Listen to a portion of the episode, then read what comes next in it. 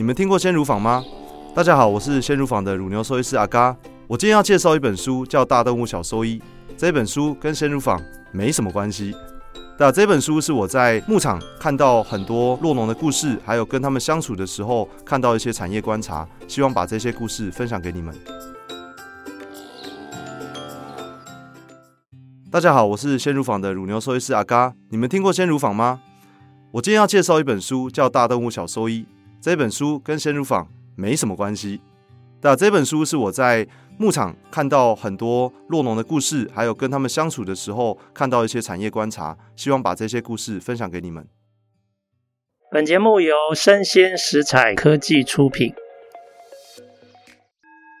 新创除了热血创意与活力，其他重点让长辈告诉你。欢迎收听《杨家长辈经》，未来的新创拼图。今天非常高兴邀请到一位老朋友，因为他太忙，平常很少在这个台北出现哈。他就是鼎鼎大名鲜乳坊的创办人龚建嘉阿嘎。来，阿嘎跟各位听众打声招呼。Hello，各位听众朋友，大家好，江哥好。是哇，今天很不容易把阿嘎请来哈。那因为这些年鲜乳坊等于是一个非常特殊的创新变革的案例在很短的时间之内进入到一定的规模，然后又在这样的一个大环境之中慢慢稳健自己的经营，然后不断的成长。那现在几乎就是在这个创新变革领域里面一个很有代表的典范嘛，哈。应该说还还活着的案例啊，哦，这不容易，这不容易哈。所以我这样看下来，这个上一个十年跟下一个十年，我已经隐隐约约因为你们的出现，感受到其实创新变革也是一个世代的迭代哦，它会一直演进哦。那有很多新的创意、新的 social 跟 business 的一种平衡的一种想法。跟模式，它慢慢被发展出来，是哦，所以今天想要跟你好好聊一聊哈。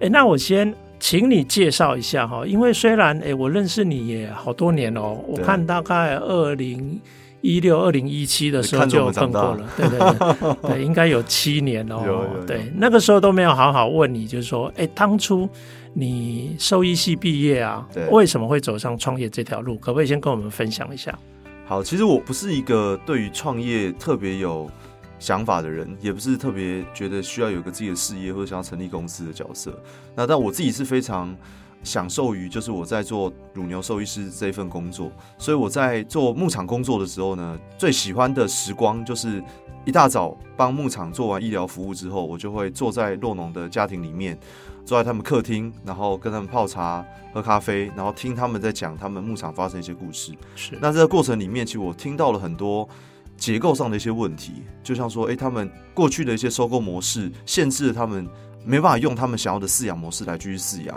啊，或者说他们过去跟乳品公司的这个关系其实是相对很紧张的，甚至。进入到有点对立的状态，那导致了他们在牧场的发展当中，其实这一块其实是没有被解决的问题，以及说他们其实，在每天日复一日的工作，因为牛是三百六十五天一定要挤奶啊，那所以他们几乎是没有办法休假的。但他们过去的这产销模式呢，会导致他们其实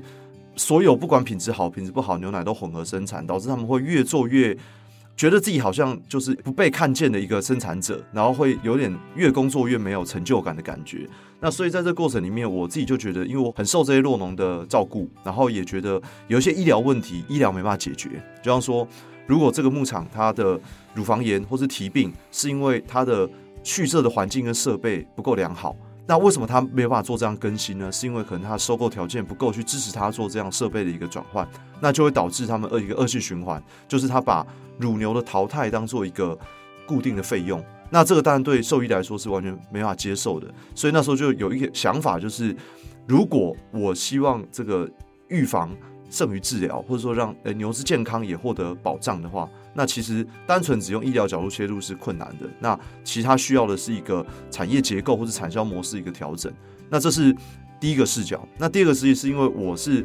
这个在台北长大的小孩，所以我虽然到了这个云林工作，那我的生活圈现在在彰化、云林、嘉义、台南这些大家这个稍微比较是一个农业区的地方。但是我只要回到台北呢，大家知道我是兽医，他就会问我说：“哎、阿嘎啊，你应该认识很多牧场啊，到底哪一家牛奶比较好？”好，那我就会说，我知道台湾哪一个牧场养的好，但是你喝不到。然后我觉得每一个牛奶都差不多，为什么？因为牛奶的生产模式呢，都是一两百户落农混合生产的，里面有好的牧场，也有不好的牧场，混合完之后，它就是一瓶六十分的牛奶。所以我就算知道哪个牧场养的好，你也没法喝到只有那个牧场的牛奶。那后来又发生了食安事件之后，就开始大家很在意这个食物背后的透明度，还有说，诶，知道它的履历到底在哪里？那我发现其实台湾的牛奶是所有农产品里面可溯源的程度。几乎是最低的，就是蔬菜、水果、鸡蛋，他们的生产履历覆盖率很高，反而牛奶很低，所以那时候才有一个想法，就是说，诶，那时候其实概念上想要发起一个群众运动，所以我们在群众募资平台上面发起了自己的牛奶自己救。那因为我觉得，其实有一瓶安心的好的透明的牛奶，其实。不只是我的需求，其实是大家的需求。那我只是比较鸡婆，而且在产业比较熟悉，所以我其实是想说，如果大家有这个需求跟期待，那也许我可以来做这样的一个串联，所以才在群众募资发起了这个运动。甚至到那个时候都还没成立公司，也没有想要用创业来去完成这件事情。那后来是群众募资。反应也很好，我们募到了六百零八万。那时候觉得，哎，总不能把这个钱进到我个人户头，我们需要成立一个组织，妥善的运用这笔钱，然后用一个更公开透明的方式，让大家可以信赖。所以后来才成立公司，才成立了鲜乳坊。这样是哇，OK。哎，我虽然没有呃亲口听你这样说哈，不过还好，我对鲜乳坊的理解，从报章杂志还有跟你们互动的几次，哎，我觉得我的理解还算正确哈。哎，那我第二个问题就想要问哈，因为我觉得大家只看到哎，通路的货架上有一瓶很棒的牛奶，是，但是这个背后的这些做法哦，眉眉嘎嘎。很多细节都不清楚，对，我可不可以请你说明一下？你刚刚有说哈，第一个，你站在这个生产者的角度，想要帮他们解决他们的痛点，因为也有很多弱农，他也很想好好用他认为最好的饲养方式，但是受限于整个产销环境，他没有办法做嘛。好，那你要想办法解决他们的问题的话，你用什么方式来协助他们？第一个是。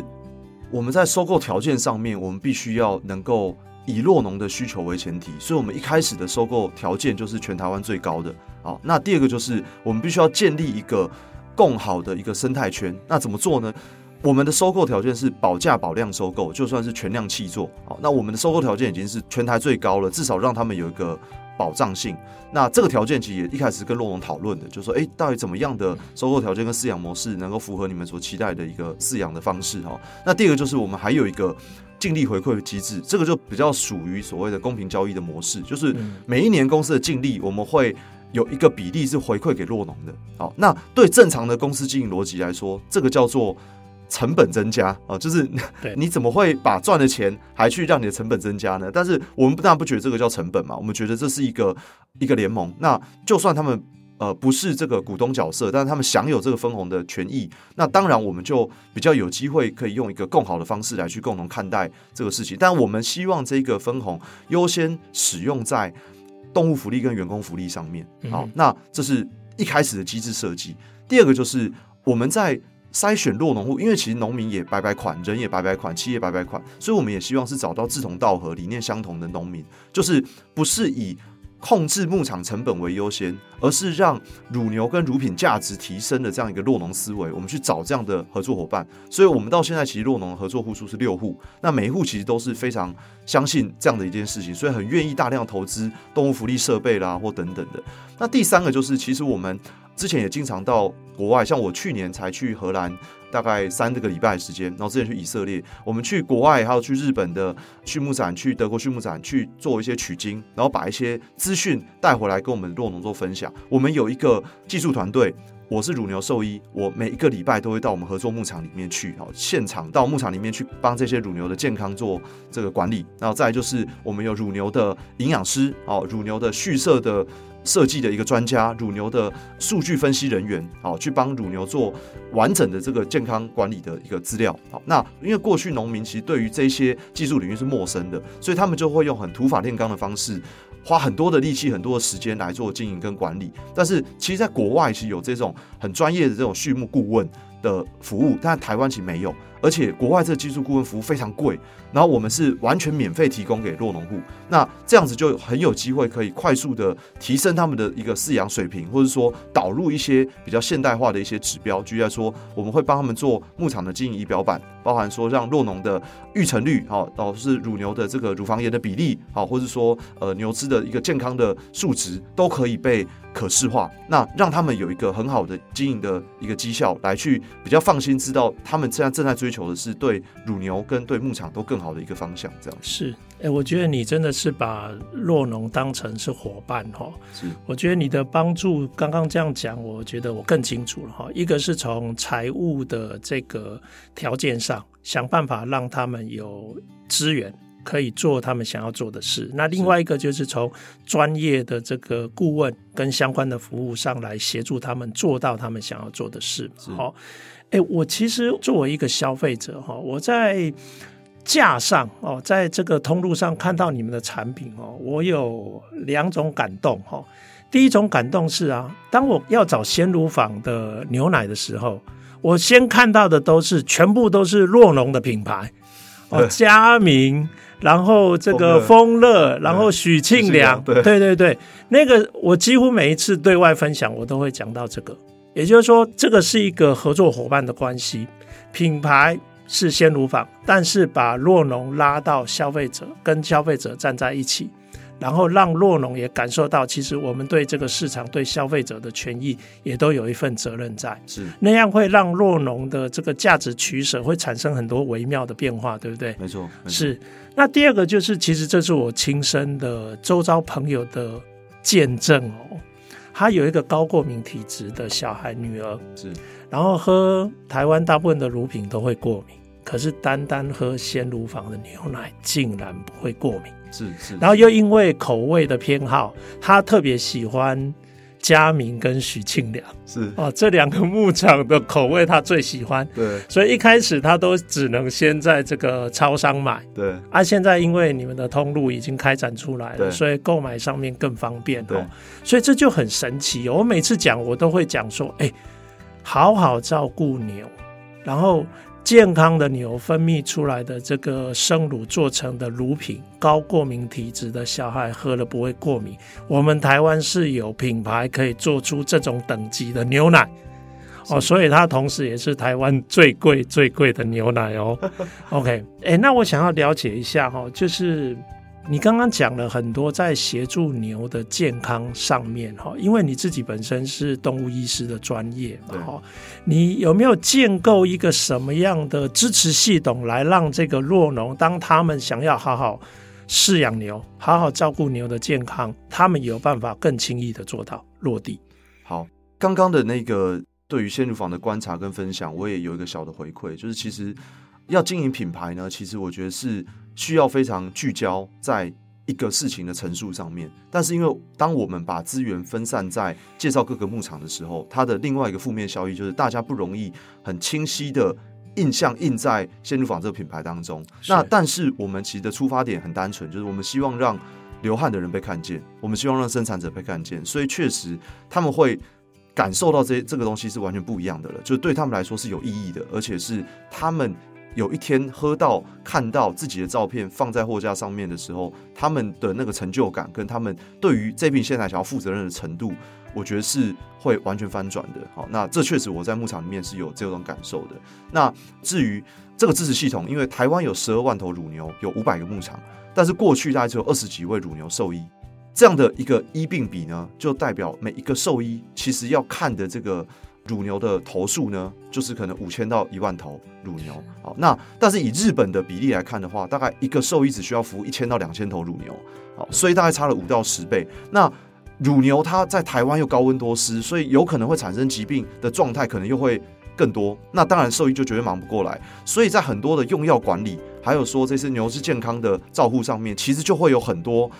没办法做的这么齐全的地方。所以其他中间存在非常多的。第一个是对牧场端牛只损失的一个浪费，好，那第二个就是这个其实对动物福利是不友善的。第三个是它真实存在食安风险的，好，那所以我们的做法就是我们希望可以更多的培育哦，或者说培训乳牛兽医师。但其实有趣的事情是，台湾每年毕业的兽医师其实不少，好。台湾每年大概有三四百位兽医师毕业，但是几乎大部分都去狗猫动物医院了。好，那主要原因是因为现在兽医系分数很高，好，所以会去考到兽医系的。我也老实说，我从台北到云林生活，我发现其实城乡的资源差距真的有差。我觉得这件事情其实是一个很明显的事情，所以反而因为分数高，考上都都市人。都市人考上之后，就会想要留在都市工作啊，留在都市工作，当然都市的兽医工作环境就是狗猫医院嘛。但是其实我们最最近发现是，因为狗猫动物医院其实很饱和，所以其实它的职场环境并不是真的非常理想啊。所以有越来越多的兽医也想要去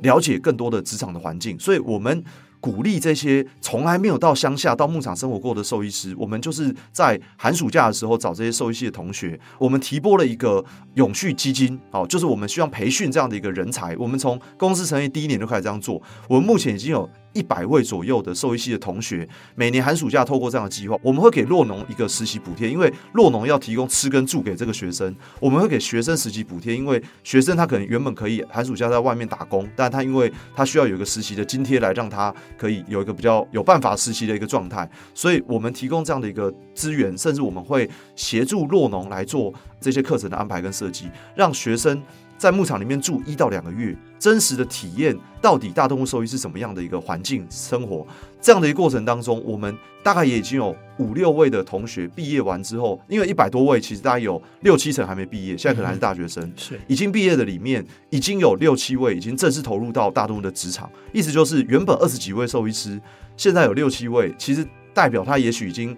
有二三十趴的心血进来了，所以表示这样的计划其实有一定程度的成效的。那我觉得有这样的一个支持系统，也更有机会让这个产业可以健全发展。因为这个产业如果没有更好的技术人员加入，而且它其实是有不同的人才需要加入的，它不只是养牛人，它需要有不同的技术领域人一起加入，才能让产业更好。这样是。哎，那像这个累积到现在已经有上百位的实习生到牧场去实习，然后甚至现在毕业的学生之列，甚至有五到六位已经投入了大动物的这个职业。是，哎，我想问一下哈，你从这些年下来，因为我想这个到牧场应该是你在负责的嘛，是你有没有看到一些很有趣的个案的故事？OK，然后让你哎，每次想到这件事，你就会也许很感动或很激动。OK，, okay. 或让你有力气继续再做下去。这样，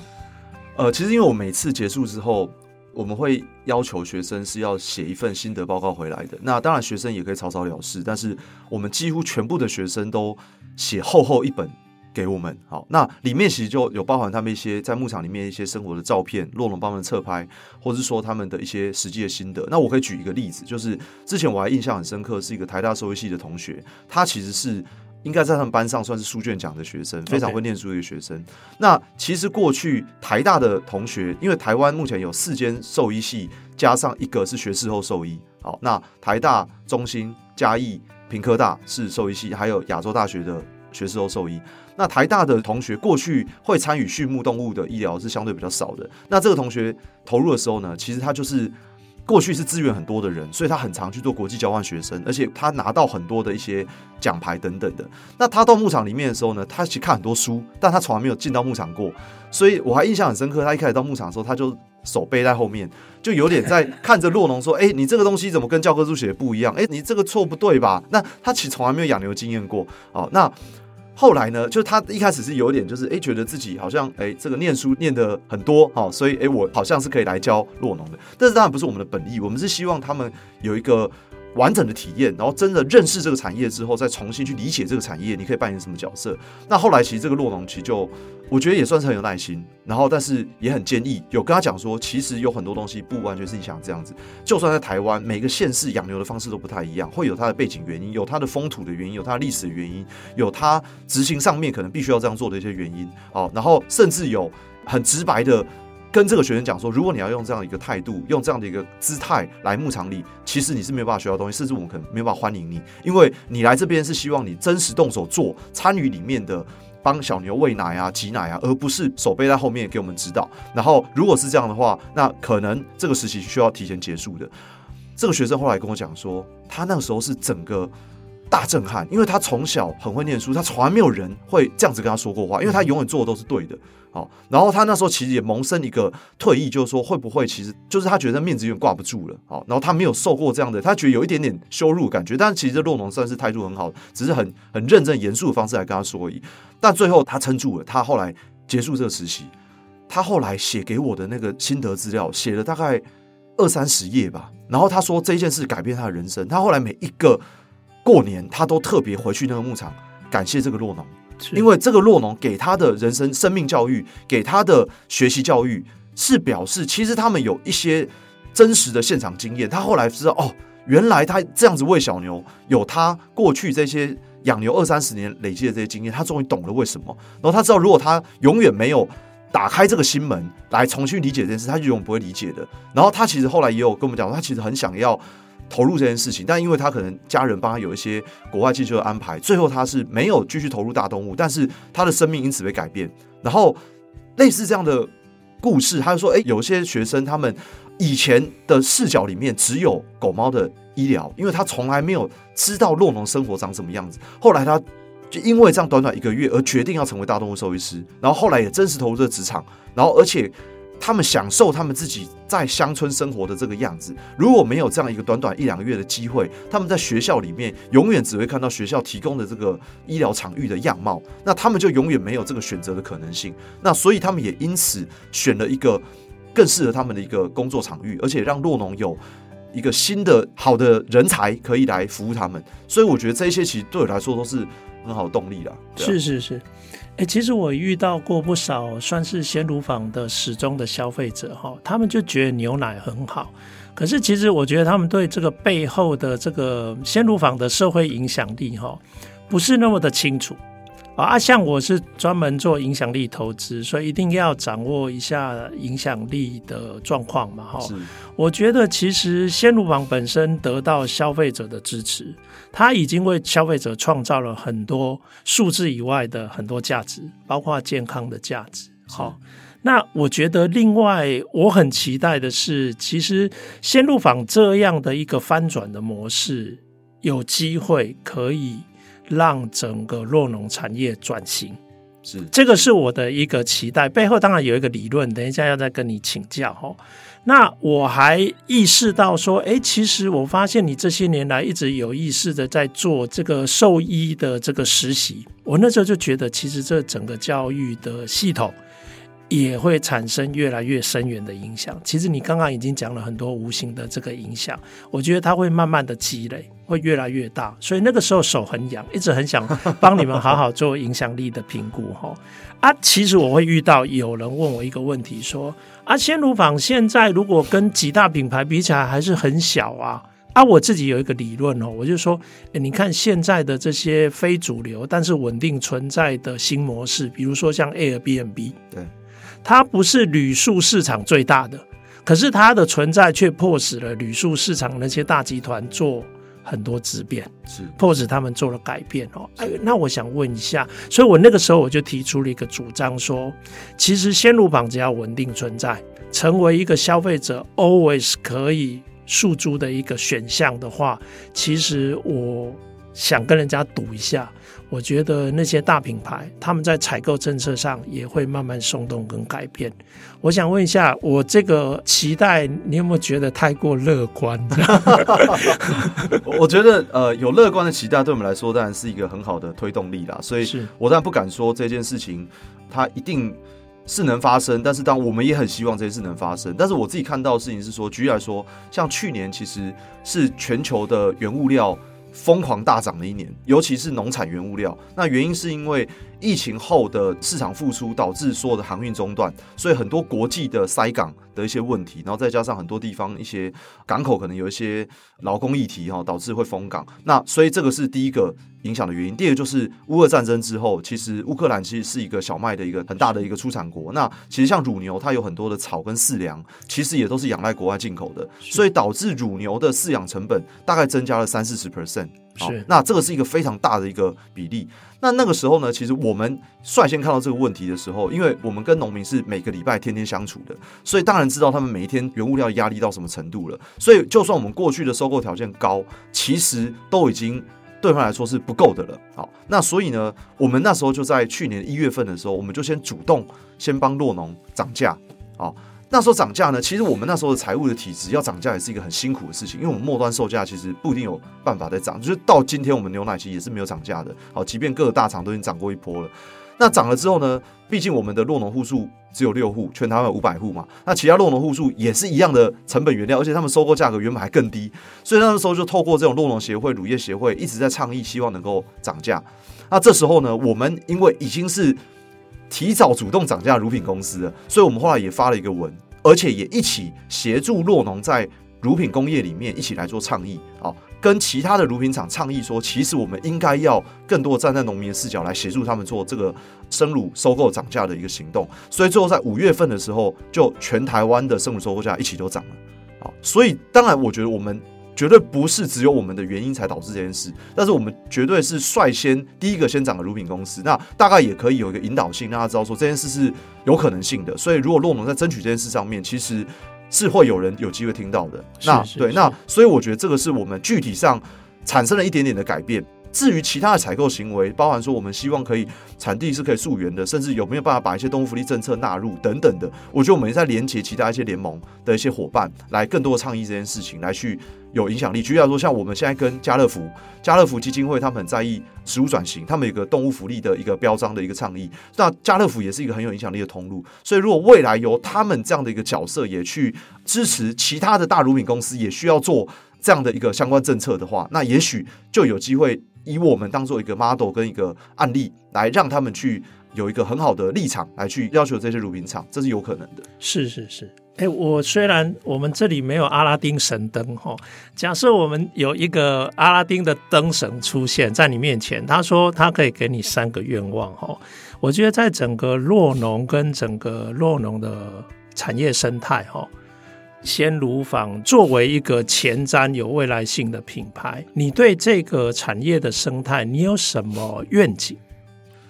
其实我们的使命是我们希望建立让动物健康、农民骄傲、消费者信赖的健全食农生态。好，所以我觉得其实农业它不只是一个食品工业，如果是一个工业而言，就是你要多少生产多少，它就是一个追求效率跟工业化的一个过程。但是农业呢，agriculture 它是。土地的文化是，其实农业是一个载体，就是我们承载这片土地当中的价值。所以我们要如何让农民在生产这些农产品的时候是感到骄傲的，让这些动物在这过程当中是健康的，让消费者是非常。信赖的，而且知道自己在选择什么的，而且大家是一个食农的一个生态系，它不是一个单打独斗的一个状态。所以，其实我自己觉得，包含我们在做食农教育，我们希望让消费者知道自己在选择什么东西。其实，像刚刚说的，虽然鲜乳坊的末端售价高，但是我昨天听到一个很感动的故事，就是我有一个同事，他到一个卖场去做试喝员，他试喝的时候有一个口腔癌的癌症患者，然后。他家里的这个经济状况并不是非常好，哦，那所以看得出来他其实是比较拮据的。但是呢，他一次买了七瓶鲜乳坊牛奶放在他的篮子里面。那我们的伙伴就很好奇啊，就是就在跟他聊聊了快半个小时哦，而且中间分享他讲了很多他怎么买东西买便宜的一些撇步。那如果会买的便宜，怎么会买鲜乳坊呢？那他的想法就是这样，他说。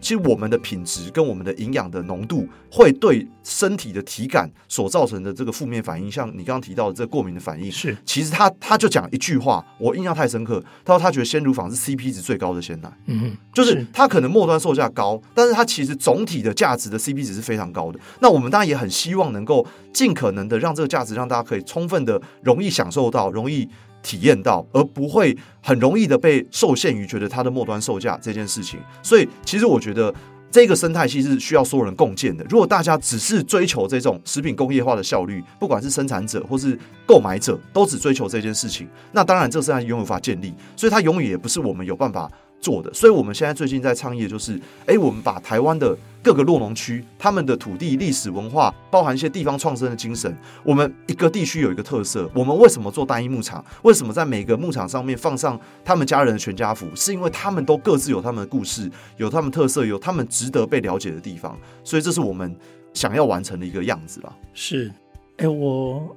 在很多场合我都说鲜乳坊是最贵的牛奶哦，可是我自己是只喝鲜乳坊的牛奶哦。啊，其实我用一个贵的产品，是希望让大家知道，其实市场是支持鲜乳坊啊，鲜乳坊每年都在成长啊。那让更多以前的经营者了解说，哎，你以前只知道降低成本，是你有没有想过，其实产品上面可以加很多价值？是那个价值不只是品质，甚至有一些是意义，你看不见的价值在背后。是对，所以其实我觉得鲜乳坊得到这个市场的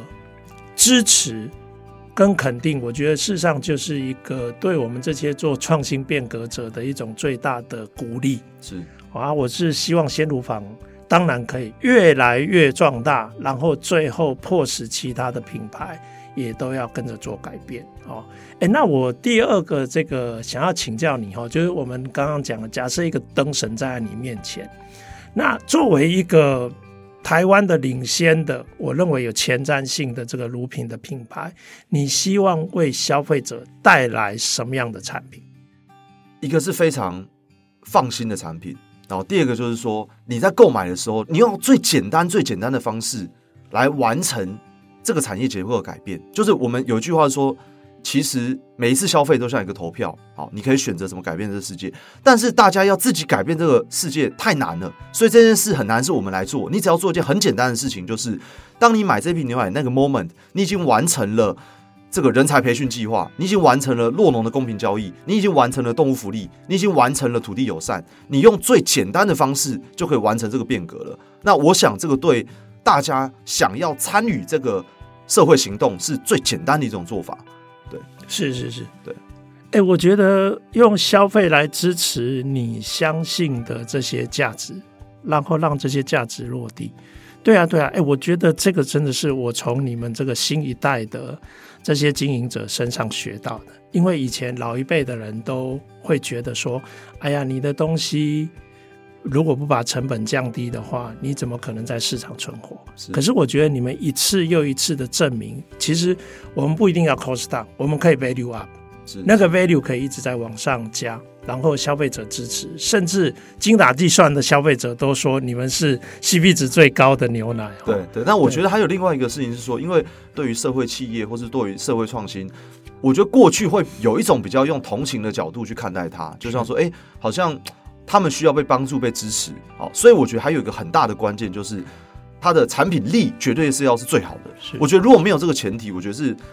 没办法对消费者负责的，所以举例来说，像我们最近做一些创新，像刚刚提到，我们因为做单一牧场，所以牛奶的呃来源比较单纯，所以它本身就已经比较不容易造成过敏反应。但是我们也率先推出了一个叫 A2 贝塔酪蛋白鲜乳，那这个鲜乳其实在全世界各地其实已经有很多的主流的一些国家哦，欧美国家、纽澳国家，他们都有推出，它就是一个不容易造成过敏的。牛奶哦，那它非常难生，全台湾目前只有我们有做得到。那原因是它需要透过乳牛的育种，要花好多年的时间。然后它因为乳牛的基因是 A1 基因，它生产了 A1 蛋白，但是人的母奶是 A2 基因，所以有一些人就会有个排斥反应，会觉得诶，那个好像 A1 是外来的东西，所以就造成过敏了。但是我们后来发现，原来。乳牛在最原始的状态其实也是 A two，不知道为什么在育种之下慢慢变成 A one 了，所以我们就找回这个 A two 的品种，然后让这个 A two 品种分泌的这个 A two 牛奶，让大家可以更不容易产生这个过敏的一个状态，不然拉肚子啊，或者说这个皮肤的问题都可以比较不容易发生。那像这样的一个产品力的一个创新，或者说我们确实在产品的本质跟这个品质上面是具有差异化的，我觉得这件事情也。不只是在情怀上面，或是说只是在这个社会影响力上面，我觉得这个也是我们在做社会创新当中也必须要先做的优先前提啊。是，哎，这个健康价值，你说 A two 的这种机能型的牛乳，是你目前去做的所有的牧场都有办法生产出来吗？我们目前是先有丰乐牧场先生产出这样的产品，Okay. 但是我们其他的牧场都已经在做这样的育种了，是，但我们还没有把这个奶独立出来做成那个牧场的 A2 产品。这样。好，那第三个灯神要问你的那个愿望就是，哎、欸，对这个整个教育体系，整个兽医的这个教育的体系，你有没有什么未来的愿景？我觉得其实台湾很欠缺一个农业的产业定位。就是说，我们最过去其实是以农为本，再来就是加工出口，然后再来就是发展制造业，后来说服务业，然后一直走到科技服务，然后到现在其实这些晶片又变成台湾的主流了。那农业呢，一直都是被交换出去的，就是我们在跟国际交换的时候，其实很多的国际贸易都是被交换出去，农业就是换其他的这个贸易的项目。但是台湾是一个第一个是一个海岛国家，第二个是存在战争风险的国家，所以其实台湾是需要有在地农业发展的。如果我们现在的大家的工作不会有一个家庭会期待自己的小孩未来务农，甚至也不会有个年轻人觉得这务农是一个很 sexy 的事情，不会。但是这件事情其实才是那个本质的问题，就是如果大家没有机会翻转对农业的印象，没有办法想象新的台湾农产业的在台湾的发展定位是什么。举例来说，像我去荷兰，我们想到荷兰的农业，诶，他们是穿的啪里啪里很帅气，然后非常有质感，然后甚至你会觉得很多很有文青、很有想法的这种高知分子，他们在务农。在日本呢，会想着他是一个职人的精神，然后他会把每一个事情做得非常好，而且他有可能是非常高收入的。但在台湾呢，可能会觉得好像很老，好像很穷，好像很脏。但是其实这个农业定位是我们需要翻转它的，而且其实台湾明明就有非常好的农产业的体质，而且我们可以做得非常好。那这件事情如果没有翻转，我觉得这个教育的本质，我们就不会想要把资源跟我们未来的人生发展投注在这上面。是 OK。哇，我哎，我现在又多了好多想象哦。我大概知道阿刚，你现在接下来的未来的十年哈，我们可以期待你在哪几个方向又有新的进展哦。哎，其实我自己的经验哦，我记得六七年前，当我问周边的人说有没有喝过鲜乳坊的牛奶，其实有蛮多的人是不知道的。是，但现在我在问，就是从去年开始我在问，我发现。其实大部分人都已经知道了。那你温层蛮厚的，真的吗？应应该还是很多人知道的。哦，好好好好，那我也要注意我的抽样。不过我因为这样，我至少我觉得它代表的是一种迹象，是，是就是说这是真的。对，好啊。哎，那我觉得这个千言万语哈讲不完哈。不过 Podcast 的最好轻薄短巧一点，让大家在这种琐碎的空闲的时间有办法好好的吸收到，或者是接收到一些重要的讯息。我觉得这样我们就达到目的哈。那我希望将来有机会还可以再请阿嘎来参加我们的节目，因为他讲话大家已经听到比我快好几倍，所以我们同样的时间之内啊，那个内容哦真的是非常非常的精实哈。那今天非常感谢阿嘎。宝贵的时间，谢谢谢谢，也谢谢各位听众收听，我们下次见，拜拜。